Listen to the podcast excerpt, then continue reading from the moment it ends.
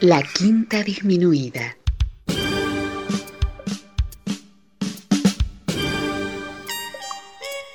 Jazz desde la ciudad más cercana al cielo.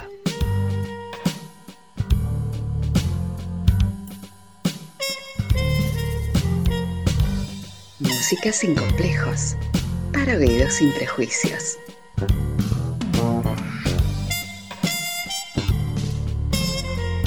Una producción de Nicolás Peña.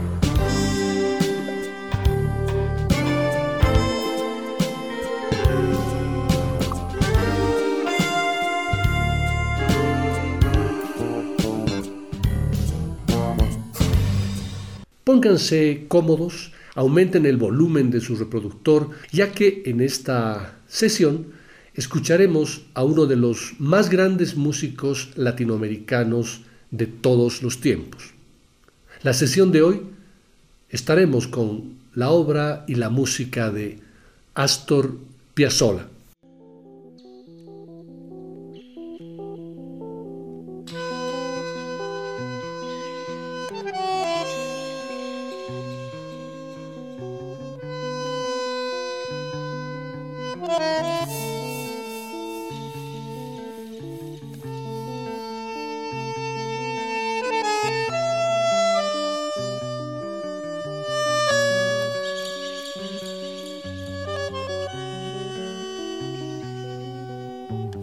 Hace varios años le dediqué un programa completo a este gran maestro, programa en el que realicé un enfoque biográfico, eh, combinándolo además con algunos homenajes póstumos que le rindieron varios maestros del jazz. En la sesión de hoy haré una aproximación algo diferente, acotando mi selección, en primer lugar, eh, de temas entre los años 1974 y 1986, y finalizando con algunos temas que le dedicaron algunos músicos importantes del ámbito del jazz. Tratándose de Astor Piazzolla, no es fácil la selección de temas, ya que en el curso de su carrera profesional escribió algo más de 3.000 obras, además que muchas de ellas son muy diferentes de acuerdo a la formación del grupo y al año y a la época de su interpretación. La entidad francesa SACEM, la Sociedad de los Autores y Compositores y Editores de Música, lo reconoce formalmente en la categoría de compositores inusualmente prolíficos. Aún no existe un catálogo completo de sus obras y será difícil completarlo, ya que con frecuencia Piazzolla regalaba sus partituras o simplemente se olvidaba de ellas. Gran parte de la información y los textos que utilizaré en el programa de hoy pertenecen al libro Astor Piazzolla, su vida y su música, de María Susana Assi y Simón Collier.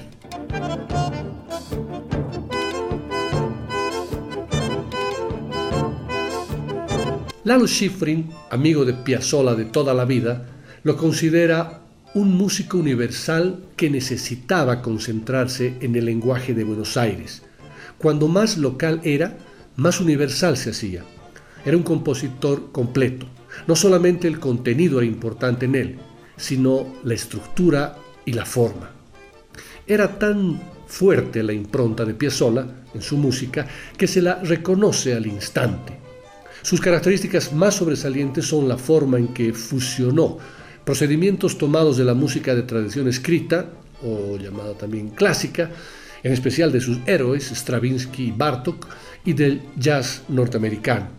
A partir de estas influencias primordiales y de la formación que recibió de Alberto Ginastera y de Nadia Boulanger, destiló algo completamente único y diferente. A finales de 1973, Piazzolla toma la decisión de irse a vivir a Europa. Me voy a vivir a Europa por tres años y estoy seguro de que voy a escribir mejor que en Buenos Aires, anunció Piazzolla antes de abandonar la Argentina. Ni bien llegó a Europa, comenzó a escribir música y ahí nació su primer disco italiano, bautizado como Libertango, del cual escucharemos el tema que le da el título al álbum y que en palabras del propio Piazzolla es una especie de canto a la libertad, la celebración por estar en un nuevo lugar lleno de nuevas ideas.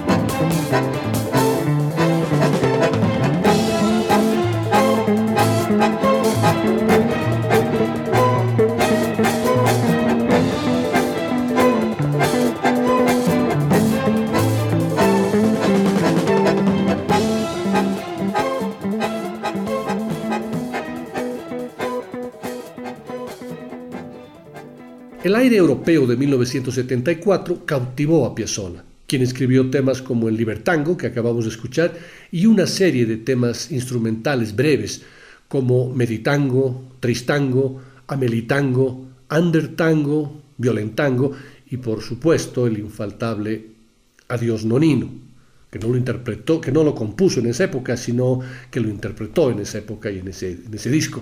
De los temas compuestos en su llegada a Italia, Piazzolla bromeaba mencionando que le había costado más inventar los títulos que escribir la música. Las obras del disco Libertango, en su mayoría de gran empuje y de un ritmo espectacular, sonaban diferentes a todo lo hecho antes por Piazzolla. En, gran parte por su, por su instrumentación. Parecía estar buscando una nueva sonoridad para captar a su nuevo público europeo, como había sucedido con el jazz tango para el público norteamericano, aunque esta vez sin concesiones comerciales. Piazzolla grabó el disco en Milán con tres conjuntos de músicos italianos reclutados ad hoc cuerdas, piano, guitarra eléctrica, marimba, flautas, percusión y su bandoneón. Sus actitudes en el estudio provocaban a veces reacciones indignadas de los músicos, no obstante lo cual estaban impresionados por sus obras. Mientras Piazzolla grababa en Milán, Amelita Baltar, su esposa, en ese momento, resolvió de pronto volver a la Argentina para ver a su hijo y conseguir algún trabajo como cantante. Su partida deprimió enormemente a Astor, no estoy más para vivir solo, se lamentaba. Estoy muy confuso. Si ella no vuelve a Roma tendré que poner fin a una situación como esta. Yo sigo a la antigua, mi mujer conmigo o nada. No quiero más líos en mi vida, quiero paz. Ella es la elegida para estar a mi lado. Pero a pesar de un bombardeo de cartas y de llamadas telefónicas, la elegida no estaba tan segura como él. A fines de mayo de 1974, Piazzolla buscó refugio en el hogar de Alberto Ginastera, el, hogar que tenía Ginastera en, Ginebra. Eh, Ginastera había seguido con gran admiración el progreso de su discípulo. Astor pasó algunos días felices en el espacioso departamento de, de Ginastera, con vista a dos de los parques más importantes de la ciudad. Encontró a su viejo maestro muy cambiado, ya no era la personalidad monástica que él recordaba. Continuemos escuchando un tema, un tema más de ese primer disco italiano de Piazzolla grabado en 1974. Esto es Violentango.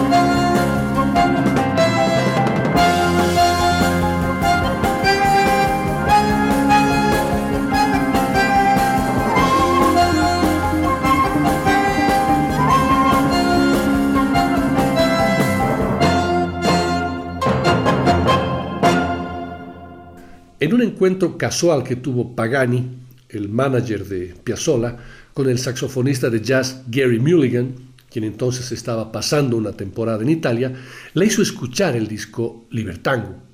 Según recuerda Pagani, sin hablar, se sienta delante del tocadiscos, termina el lado 1 del disco, se levanta, lo da la vuelta, se sienta, no habla nada y le dice, ¿quién es este? Es un fenómeno. ¿Quién es? Sin perder el tiempo, Pagani le sugirió que hicieran un disco junto con Piazzolla. Mulligan se puso loco de contento y de inmediato llamó a Piazzolla por teléfono. Astor voló enseguida a Milán para reunirse allí con Pagani y Mulligan. Decidieron grabar un long play en el que la mitad de las obras las compondría Piazzolla y la otra mitad Mulligan. Piazzolla se entregó con entusiasmo a la tarea y dijo que necesitaba un lugar tranquilo para trabajar. Una vez encontrado él mismo, hizo rápidos progresos en la preparación de la música para el disco con Gary Mulligan y para unos poemas de Jorge Luis Borges, otra de sus tareas de ese verano. Pero la racha de composición pronto se interrumpió. Era momento de volver a tocar, esta vez en una gira por Brasil organizada por Pagani, con honorarios de alrededor de 1.500 dólares por concierto.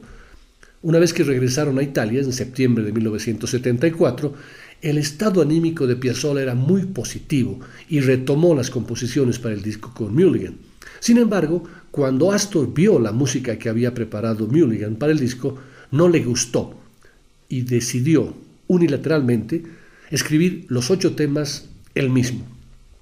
Pagani, su manager, le recordó que el acuerdo con el saxofonista fue otro, que habían convenido hacerlas mitad y mitad.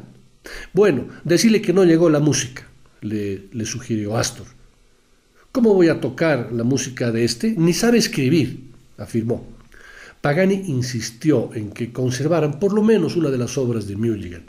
Una vez encaminados en la grabación, realizaron siete sesiones entre el 24 de septiembre y el 4 de octubre los estudios Mondial Sound de Milán.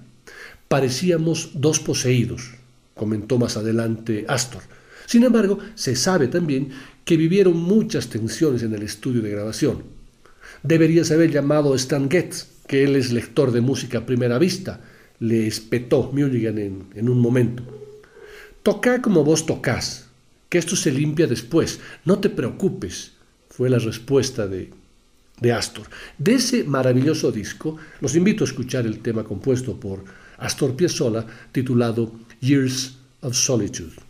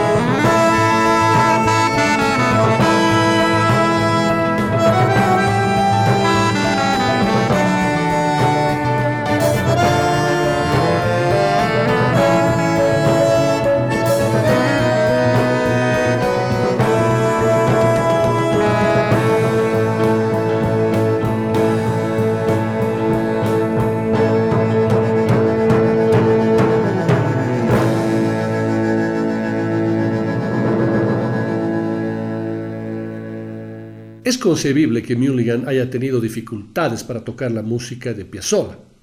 En mi música no hay un esquema armónico que se repita cada 12 compases, sino que el cambio es permanente.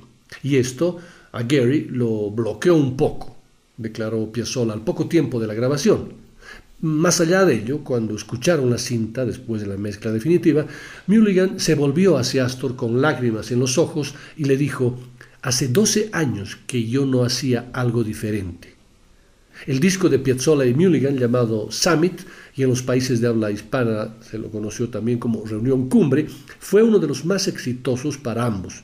Gary se moría de risa, incrédulo, cuando todos los años llegaban las liquidaciones de las regalías, comentaba la esposa del saxofonista. En la Argentina, el disco suscitó reacciones encontradas. Un crítico comentó que la personalidad de Piazzolla había ahogado a Mulligan, convirtiéndolo en un dócil solista. El comentario es válido. Los aficionados al jazz no consideran que este sea uno de los mejores logros de Mulligan, y yo comparto 100% esa, esa conclusión. Es una buena idea que no llega a concretarse, comenta otro crítico. No hay duda que la mezcla podría haber sido mejor. Sin embargo, también desde mi punto de vista, la combinación de bandoneón saxo, saxo barítono, resulta magistral. Como, en el Años de Soledad que escuchamos eh, anteriormente, y como en este Aire de Buenos Aires, que escucharemos y que es la única composición de Gary Mulligan en el disco.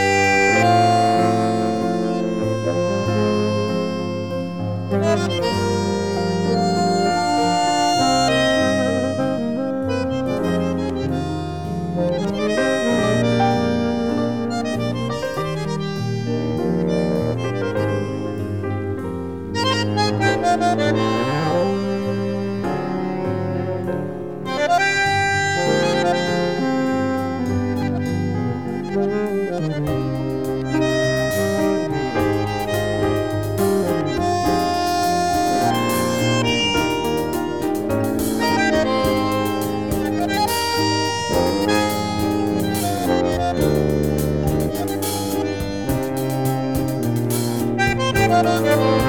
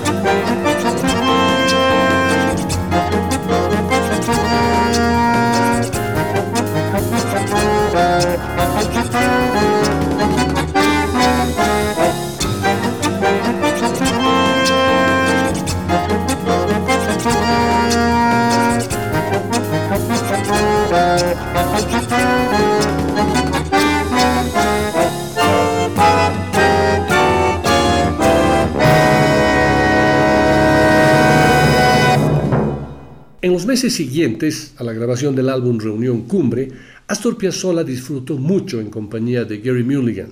Afirmaban que ver pasear a Astor Piazzolla, Gary Mulligan y Amelita Baltar por las calles de Roma era todo un poema.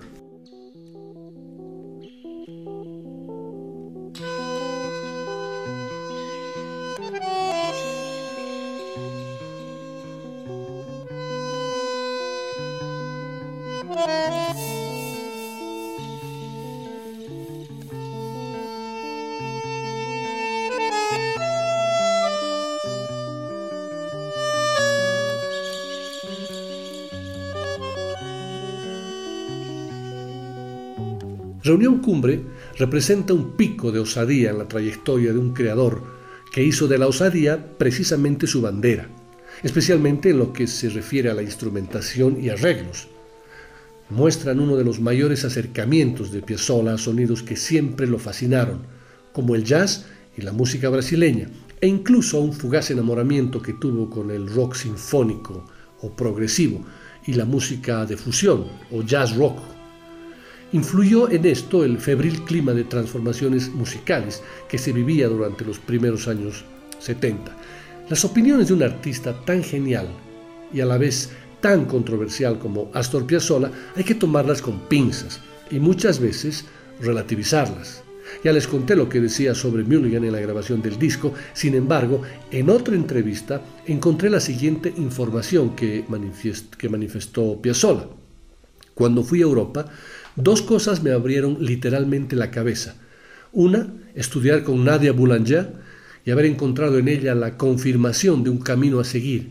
Y la otra, escuchar a Gary Mulligan y su grupo. Esto me volvió completamente loco, no solo por los excelentes arreglos de Mulligan y por la forma en que tocaban todos, sino también y fundamentalmente porque percibí la felicidad que había en ese escenario. Había arreglos, había un director, pero también margen para la improvisación, para el goce y el lucimiento de cada uno de los músicos. Esto es Close Your Eyes and Listen.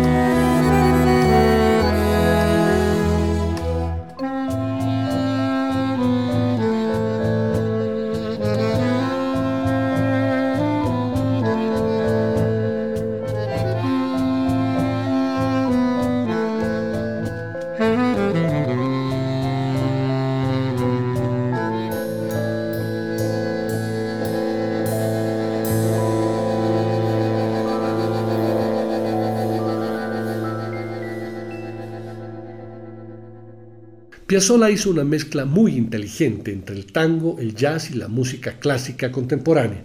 Sus ídolos fueron Bach, Bela Bartok e Igor Stravinsky. Llevó al tango a otro nivel. La música fue creciendo dentro suyo e incorporó apropiadamente las influencias de los diversos ambientes que lo rodearon, ya fuera Nueva York, París o Buenos Aires.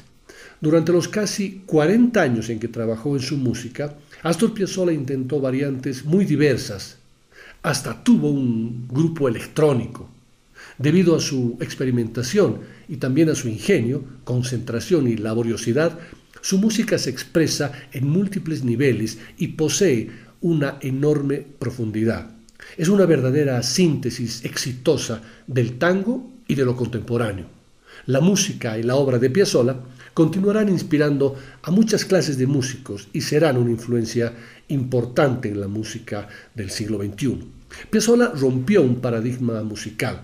Cualquier persona que rompe un paradigma encuentra resistencia y eso ocurrió con su música. Pasa el tiempo, su música crece y la aprecia cada vez más gente. Su música se toca en todos los continentes, tal es así que fue interpretada incluso en la Antártida.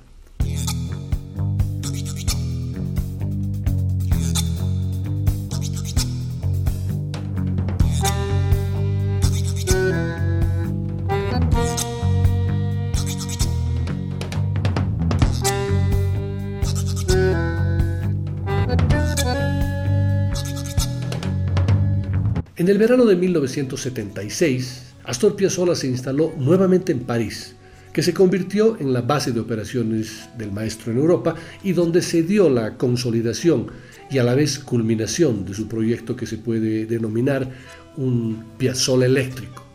En febrero de 1977 fue a Milán a grabar un disco con sus nuevas composiciones que se bautizaría como Persecuta, también conocido como Piazzolla 77, que fue sin duda uno de los mejores de su etapa europea.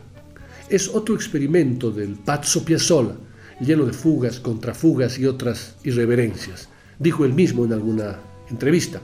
Ese álbum se inicia con el tema Cité Tango, que tiene un espléndido solo de bandoneón.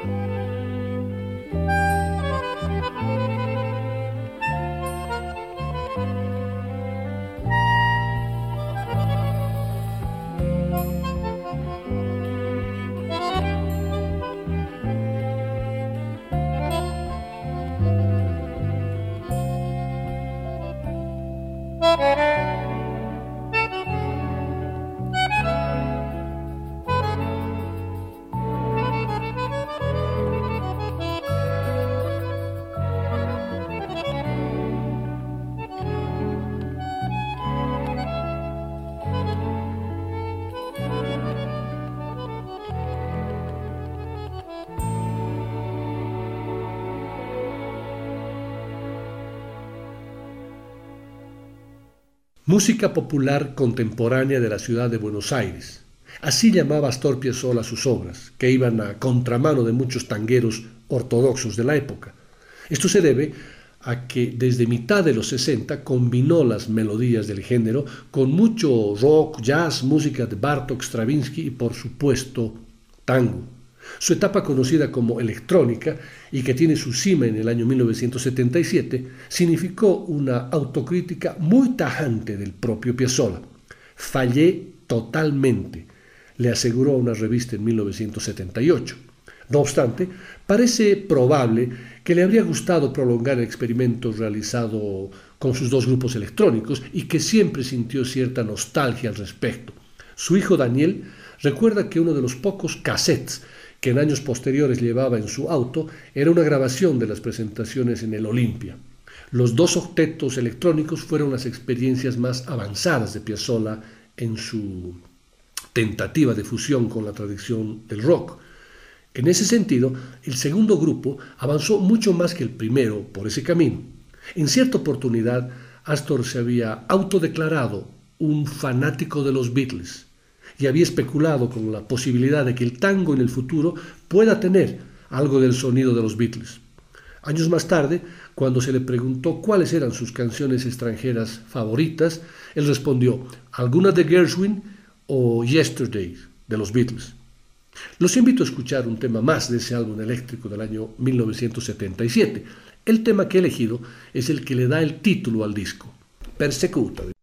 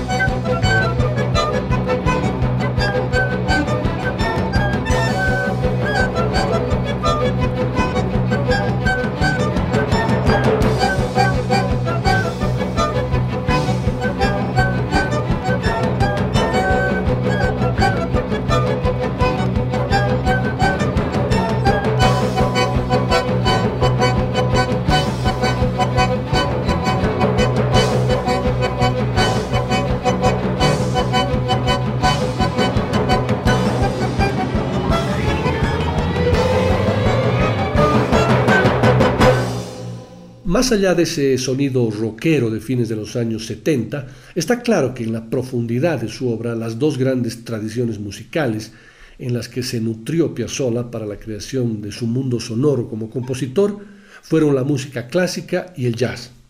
Compositores como Debussy y otros impresionistas fueron una influencia importante.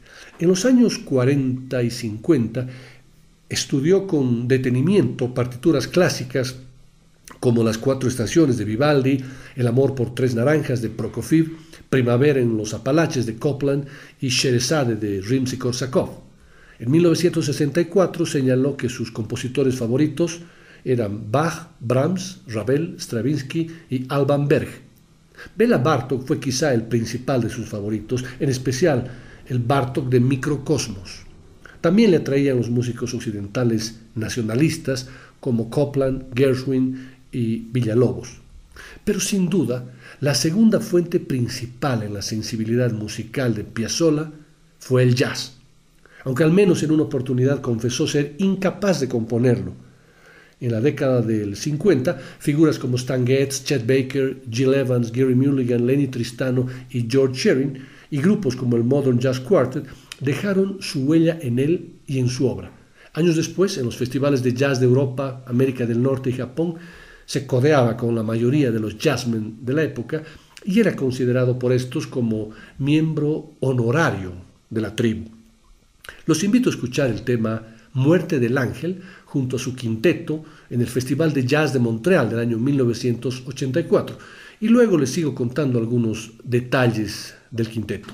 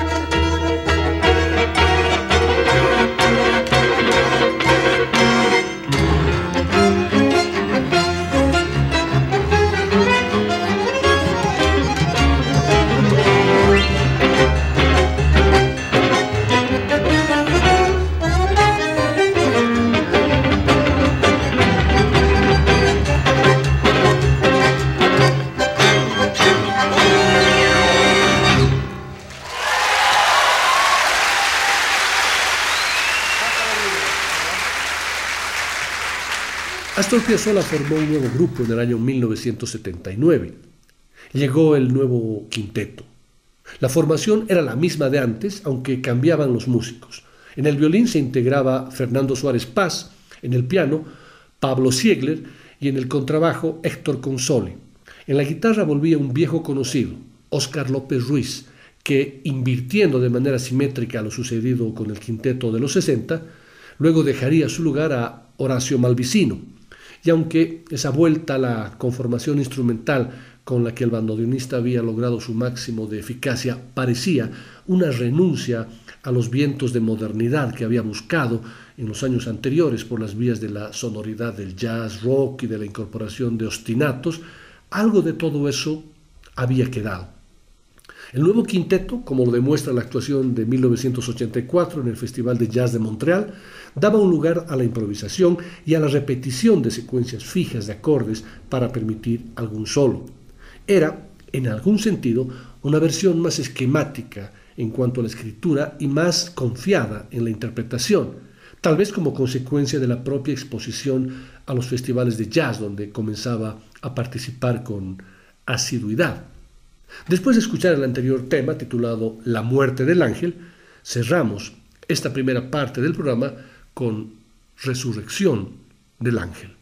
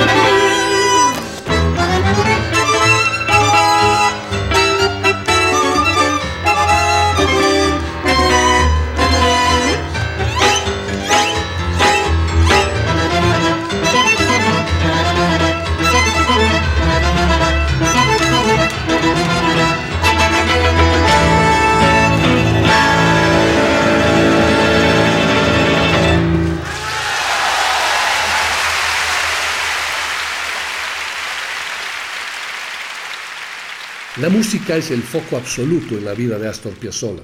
Los sacrificios que hizo Piazzolla por la música fueron notables. Ciertos aspectos de su vida privada, su seguridad económica y, al final, su salud.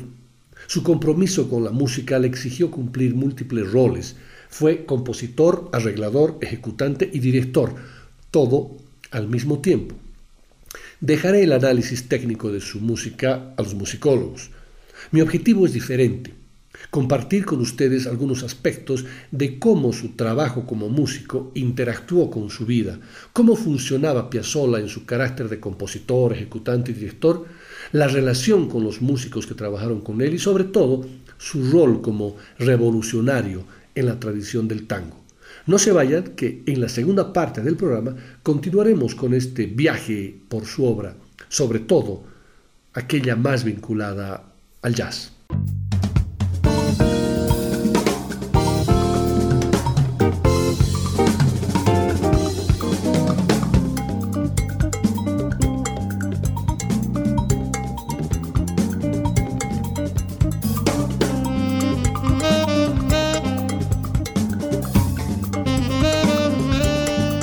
Después del corte, volverá el swing de la quinta disminuida.